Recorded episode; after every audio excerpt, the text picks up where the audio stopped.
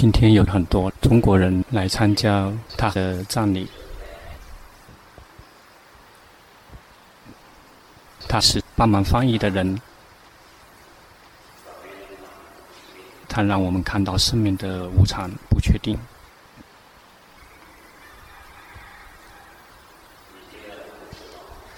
因为脑膜炎导致有脓，症状就是头痛。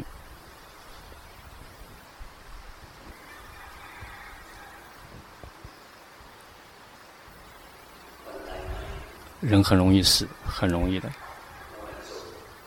上个礼拜五的时候，有几个中国人来。他还在帮忙为龙婆翻译中文，那还是活生生的。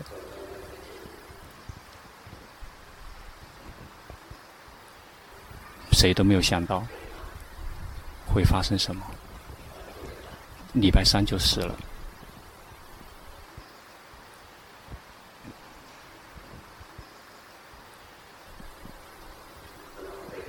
龙婆已经碰到过好几例这样的事情，根本没有想到。好几例了。有一个人正在吃饭，结果食物进入食管，五分钟就死掉了。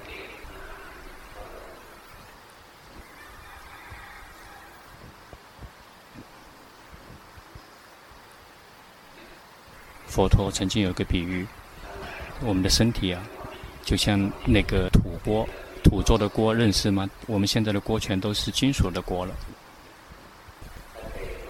大家曾经看到过那土制作的那个锅，很容易就裂开了，很容易碎。说我们的这个身体啊，我们看起来很强大、很坚强，但是它就是一个土做的锅，碰一下就碎了。太热、太冷就死掉了，生病也会死。所以他才会教我们，让我们一定要提前做好准备，要准备好。也许我们随时都有可能死，我们爱的人随时可能会死去，因为我们的生命是不确定的，但是死亡却是确定的。真正让我们准备好面对死亡的方法就是。去提升我们自己的心灵水平，让它越来越高。也要去透过戒定慧，去提升我们自己的心灵水平，不停的去累积，能够取得道与果就更好。比如正道出国，就可以获得一定程度的保险，这只是一定程度的。正道出国，二国。已经保险到一定的程度，也就是说不会去投身到恶道。但是出生为人的时候，那个不善的恶业也可能会先前，可能会碰到不好的事情，比如可能会投生为穷人。如果没有恭敬心，对于那些值得恭敬的人不恭敬。就会去投身到那些比较低劣的那些种族，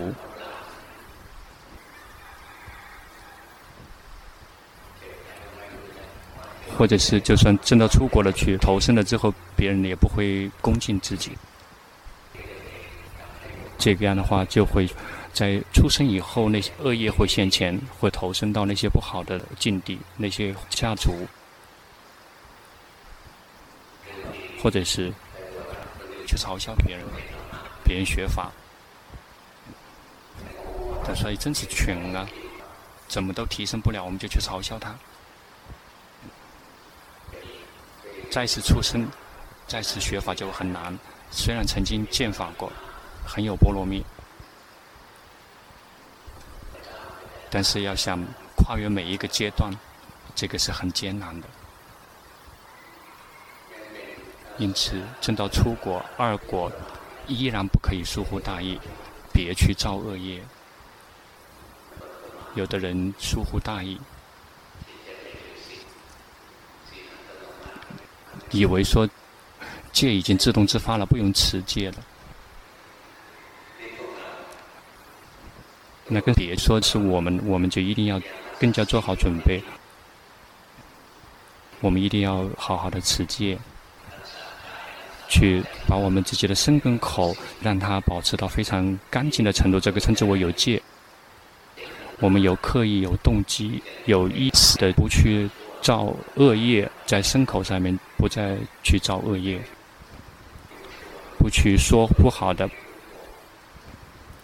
不说不好的是什么？就是不说让别人吵架的话，不说那些脏话。现在很容易说了之后让别人吵架的，别人在网络上面写东西，很容易让别人吵架，让他们相互之间去。发生斗争，说脏话，说谎话，说没有意义的话。粗话是什么？粗话并不只是骂爹骂娘。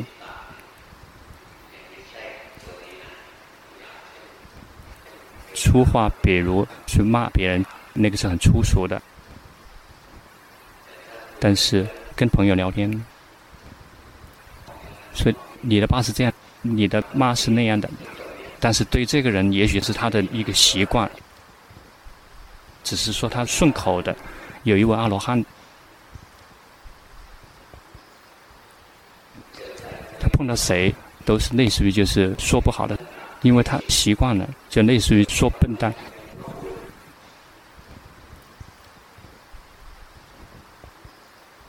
有一位高僧大德，就是类似于用很俗的那种话。说你这个小兔崽子，那个是他以前的习惯而已。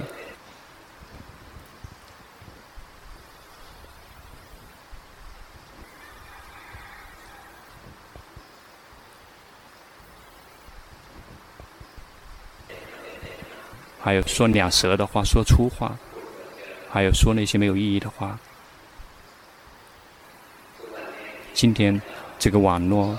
让我们很容易说两舌的话，让双方发生冲突的。还有那个就是说没有意义的话，说没有意义的话是什么？也就是说是没有必要要说的，依然在说。包括这个用手的输入，这个是用手输入来说那个无意义的话。因此戒还不好。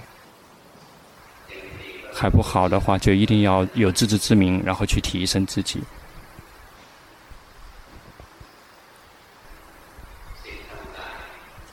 身体方面的戒，不去伤害别人，不去伤害别的众生，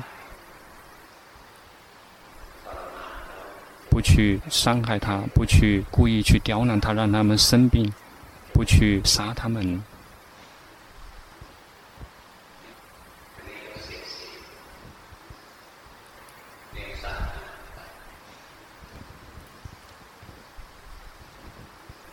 比如有的生气了就打自己的宠物，打完了之后又去安抚它。这个生气的时候就去打他，那个不是打人。比如父母打孩子，祖师大德打弟子教导的时候，但是现在这个社会已经接受不了了。以前的时代，在寺庙的话。类似于这个大和尚是可以打或者是惩罚的，那现在是不可以的。现在如果发生这样的事情，就可以去投诉、去告状了。现在不能做了，因为现在这个社会已经发生变化。我们去伤害别人的身体，那也是破戒；我们去侵伤别人的资产，那个也是属于破戒。我们去伤害、去争夺别人爱的人，我们爱的人，那个都属于破戒。现在这个时代，比如父母爱自己的孩子，以前想娶对方的女儿，一定要去求，或者是在印度想得到别人的儿子，变成自己的女儿的丈夫，一定要提前去说媒。有几个男的泰国人想去投身到印度，这样可以让女人来求，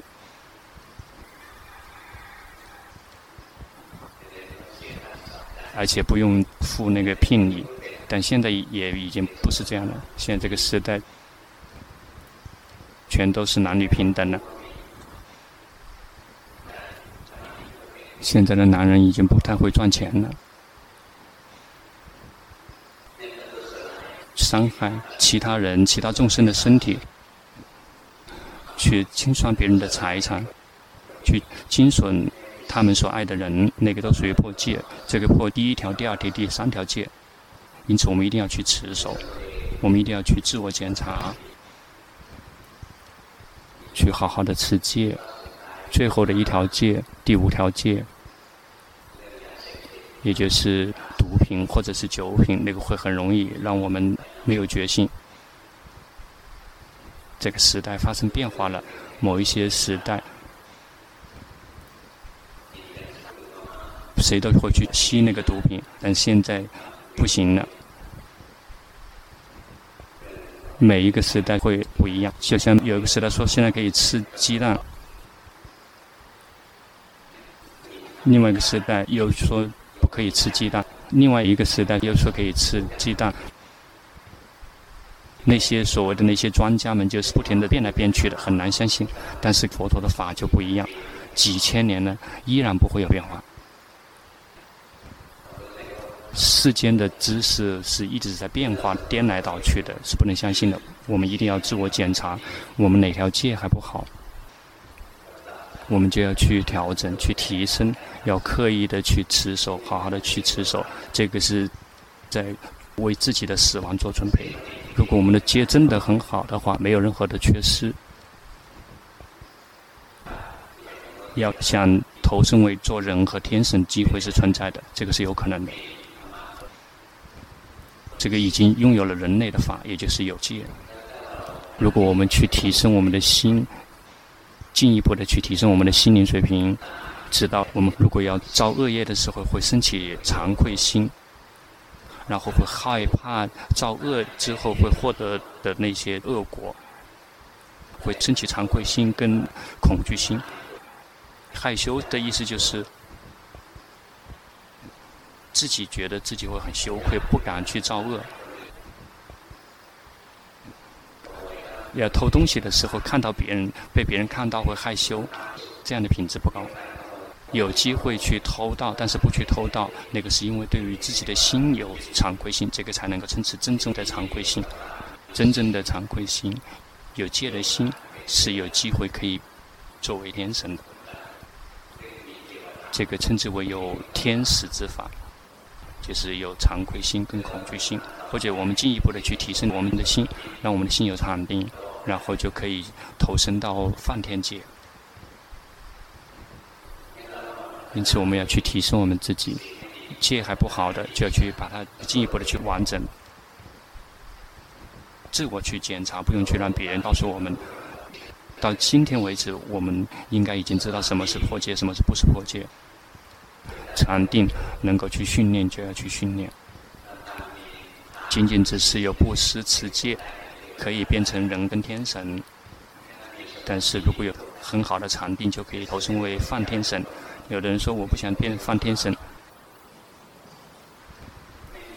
因为梵天神没有老婆。梵天界是没有男女的区别，没有男人，没有女人，没有淫欲。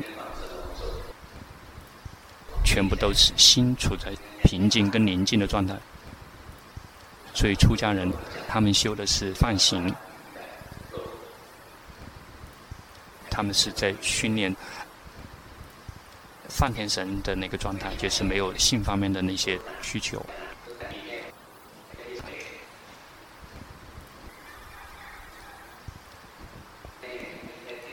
他们不会黏着于色身香味触。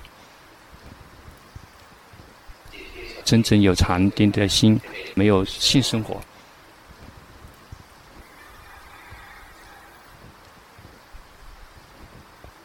但是那个心是非常宁静、非常的滋润的。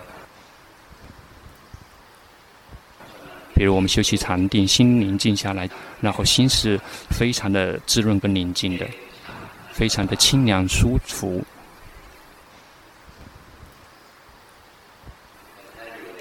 如果是在很冷的地方，心如果进入禅定就很温暖。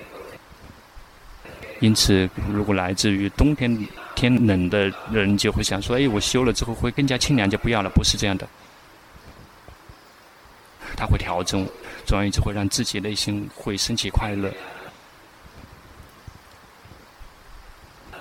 比如我们谁有曾经有这样的经历，在医院里面体检的那个房间，一定要把衣服脱掉。医院的温度是二十二度，会有些人一点把胸口打开，而且又不能穿衣服，必须要打开。然后还会用消炎的药把胸口这边涂，而且在那个环境也是很冷的。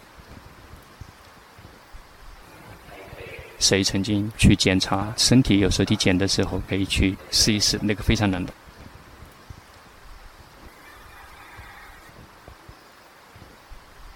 那怎么办？如果我们禅定很好的话，我们就想到火，或者是想到。高僧大德，我们的师傅，或者是想到佛像，想到佛陀。如果我们特别冷的话呢，热量就会来了，热量就会提升起来，我们就会很好。比如，这位这个佛像，麦琪妈妈去体检，就想到这位这尊佛像。说老佛爷太冷了，马上就会暖和起来了。有禅定的心呢，就可以做出很奇怪的一些事情。有一位出家师父去山洞里面，特别冷，特别冷，不知道能不能够活过来，就想到了龙婆。意念龙婆，这个呼吸的时候，呼吸的就像火喷出来了。那个实际上是他自己的心，而不是龙婆有多厉害。想到自己的高僧大德，那个属于深水念；想到佛陀，那个属于佛水念，心就会有力量，然后就会可以做出很奇怪的一些事情，就可以自救。为什么一定要把这些东西要给大家讲？因为在我们的常态情况下，大家不喜欢训练禅定，不想去放天界，龙婆就只能拿一些玩具来引诱你们。看到吗？这个训练禅定的很牛，很厉害。我们在山东的时候，或者是去到有条件限制的状态里面。比如说，我们坐到公共汽车里面的窗户全部打不开，但是空调坏掉了。如果我们没有禅定的话，我们就会死去活来的，非常的痛苦不堪，好几个小时都很痛苦不堪。但是如果有禅定的话，就会去让自己的心去想，让那个窗户啊变成空，把那个窗户可以空掉。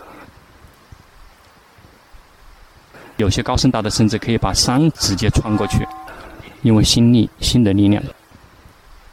玻璃并没有破碎。如果要想冲于禅定让它破的话，不用透过禅定，直接用脚把它踢破就可以了。并没有破，但是他会感觉到外面的空气不停的往里面在流动，这个属于禅定方面的事情。那个是属于实变，这属于空变。就让它变成空。早上呢，到了曼谷，下了车之后，哦，很舒服，就好像休息的非常充分的时候。但是别人几乎是要死要活的，这个属于禅定方面的事情。因此，如果能够训练，要训练禅定，非常有好处。最开始是会让我们当下会有快乐，第二个就是会让我们会升起一些智慧，有世间的和出世间的。好方面的也是属于毗婆舍那的智慧。如果有禅定好玩的禅定的话，去紧盯所缘，就要用到止禅。如果要用于修行毗婆舍那的话，就用心安住，这个称之为观禅，这个会让心安住的禅定。这个可以有很多的利益。如果我们能够进入禅定，我们的觉知。觉性跟智慧非常的细腻。如果我们的心会一整天都可以保持知者，如果非常精通于禅定的话，心就是可以一整天都变成智者、觉醒者、喜悦者，可以保持好几天，大概是七天，然后就会退失，然后再一次进入禅定，然后又会可以保持好几天。因此，禅定也可以让我们有决心、有正知。禅定是。清除睡眠烦恼的工具，是在升起圣道的时候，禅定的利益有四点。第一个是让当下有快乐；第二个，这个当下有快乐的禅定是属于止禅，跟单一的所缘有快乐的持续的在一起，会让我们升起智慧。这个是两个方面，属于世间的方面的，可以用到止禅。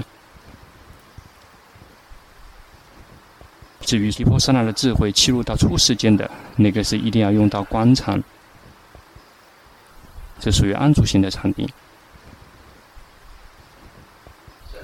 至于让我们的心有觉性跟正知的那个是属于安住型的禅定，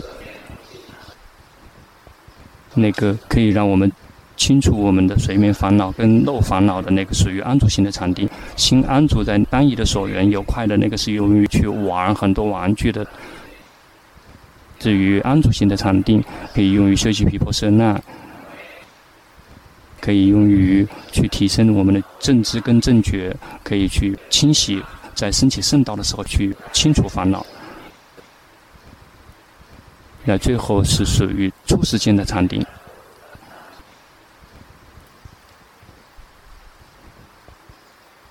前面三个部分是属于世间方面的禅定。因此，禅定要学的内容也很多，很好玩的。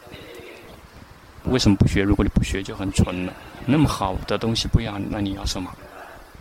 整天只是看电影、去听音乐、上网、去念微信或者是 IG，这个根本没有任何意义。把自己的照片不停地上传，然后复制来复制去的，你看你在哪里照的？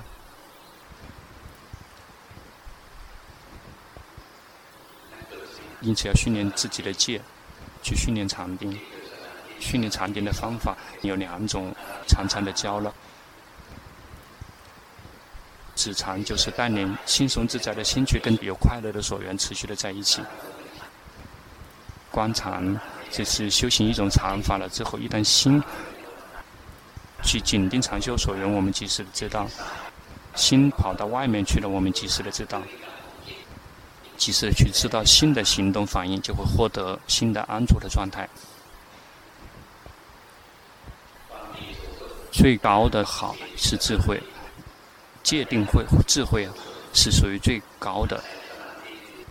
仰赖于安住型的禅定，跟自己在一起，有决心，有正知。正知的意思就是不会忘了自己，不会忘了自己的工作。我们的工作是修行，一定不能忘记，而不是一直是在走神，然后说：“哎，我今天忘了打坐了。”这个是不行的。这个并不是粗话，这个是一个惯性。因为龙婆跟那个朋友在一起，喜欢骂爹骂娘的，但是那个并不是粗俗的那个骂爹骂娘。我说你的爹，你的娘，因为他在说我的爹，我娘，我也会说你的爹，你的娘。然后他们喜欢去叫名的，叫的时候喜欢叫爸爸的名字，然后结果到他家里面去叫，依然叫他，以为也是叫他的爸的名字。他爸说：“哎，我在。”结果实际上是叫他儿子。因此，我们要努力的去训练戒，训练心。如果训练不了，让心舒服宁静，就训练心安住。心安住是最重要的，这个是必须的。至于宁静的心，是值得有的，但是并不是必不可少的，少了就死掉的，那个不是。但是有了之后会有快乐，会有力量，会很容易获得智慧，很容易升起智慧。因此，能够训练人心宁静的方法，就是以放松的心、快乐的心去觉知当意的有快乐的所缘，然后心就不会去跑去找这个所缘、那个所缘，心就会宁静。如果要让心安住的话，就去修行一种禅法，比如佛陀，或者是呼吸，或者是去念诵、慈悲喜舍，什么都可以。要有快乐，但是不是以快乐作为我们的目标，而是去及时的知道心的反应。比如呼吸了之后，心跑到呼吸上面了，要及时的知道；呼吸了之后，心跑去想了，及时的知道，不停的及时的知道心的跑来跑去，然后心就会安住，就不再跑了。是在没有强迫的情况下，它自然会安住。一旦我们的心安住之后，接下来我们就开发智慧，有决心，及时的去知道身体的运动变化，有决心去及时的去知道心的运动变化。比如我们的身体，一会儿呼气，一会儿吸气，一会儿站，一会儿坐，一会儿卧，去看它不停的变化。呼气跟吸气，因为它是无常的，呼气也是无常的，吸气也是无常的。为什么一定要换姿势？因为它是苦，坐久一点就会酸，走久一点也会酸，躺久一点也会酸，就一定要不停的换姿势，或者是看到身体的动，身体的各个方面的奇奇怪怪的一些姿势，那些很小的一些动作。在看的时候，不会是看某一个片段，而是看整体，看的整个全身，不是我。他动的时候就像机器一样的在动来动去。比如说安般念很容易看到无常，行住坐卧很难看到无常。比如我们可以坐半个小时。这个很容易看到的是苦的反应，看到我们身体动跟停，关的是全身。如果看很细的动作，看某一个小的一些细节就会很难，就是看整体，就是这个全身不是我。因此，身体的正知篇就是看全身，就很容易看。我们的心呢，就去观，心充满了无常，快乐也是无常的，痛苦也是无常的，好也是无常的，贪嗔痴散乱萎靡不振也是无常的，就可以去开发智慧，看到身体的三反应，看到心的三反应，不停的去观，心很容易观的是无我，并没有想刻意的爱，他也会爱。并没有刻意的要生气了也会生气，刻意的要不生气，他也会生气。生气了之后想刻意让它消失，它也不会消失。没有什么东西是我们可以掌控的，掌控不了的，这个称之为无我，不在我们的掌控的范围。一旦我们有心安住变成了观者，我们就去看身体，无常苦无我，心也是无常苦无我。至于身体。最简单的观的是苦的反应，身体一直是非常多的苦在逼迫，而且不是我，只是一堆物质。至于心呢，看的是无常跟无我。这个苦的反应很难看，因为心的变化非常快，还没有苦给我们看，它已经变掉了。或者是我们进入禅定，在禅定的状态去看那个苦是看不出来的。因为看到的只是快乐。关心的苦，它反应很难看，但是身体的苦很容易看。那个无我呢，既能观身，也能观心。因为身体的生灭比心更慢，心是很容易观到无常的，一直在变化。这个称之为开发智慧。如果我们有戒、有禅定、有智慧，一直是持续不断的，我们就随时准备好事了。即便没有证到出国、二果，但是已经准备好了。我们的美德能做的都要去做，他是已经准备好了的，而且他做得非常好。因此，我们大家别疏忽大意，对生命不要疏忽大意。死亡什么时候会降临在我们身上，或降临在我们爱的人身上，随时都有可能。我们要训练，当我们面临死亡，我们不会有任何动摇；或者是降临在我们爱的人的身上，我们也不会动摇。因为世间所有的一切生了，必然会有灭，这个就是法。这都是很正常的，这个也就是法。一旦能够接受正常的状态，心就不会苦；如果心无法接受正常、自然、普通的状态、事实，心就会苦。这个是很公平的，取决于我们自己的训练。训练到我们愿意接受事实，我们就不会苦；一旦这个事实呈现了，我们就不会苦。如果接受不了事实，一旦事实呈现了之后，我们就会苦。事实也就是我们必然会老病死。什么东西会生，什么东西必然会灭，这个是事实。好，去吃饭吧。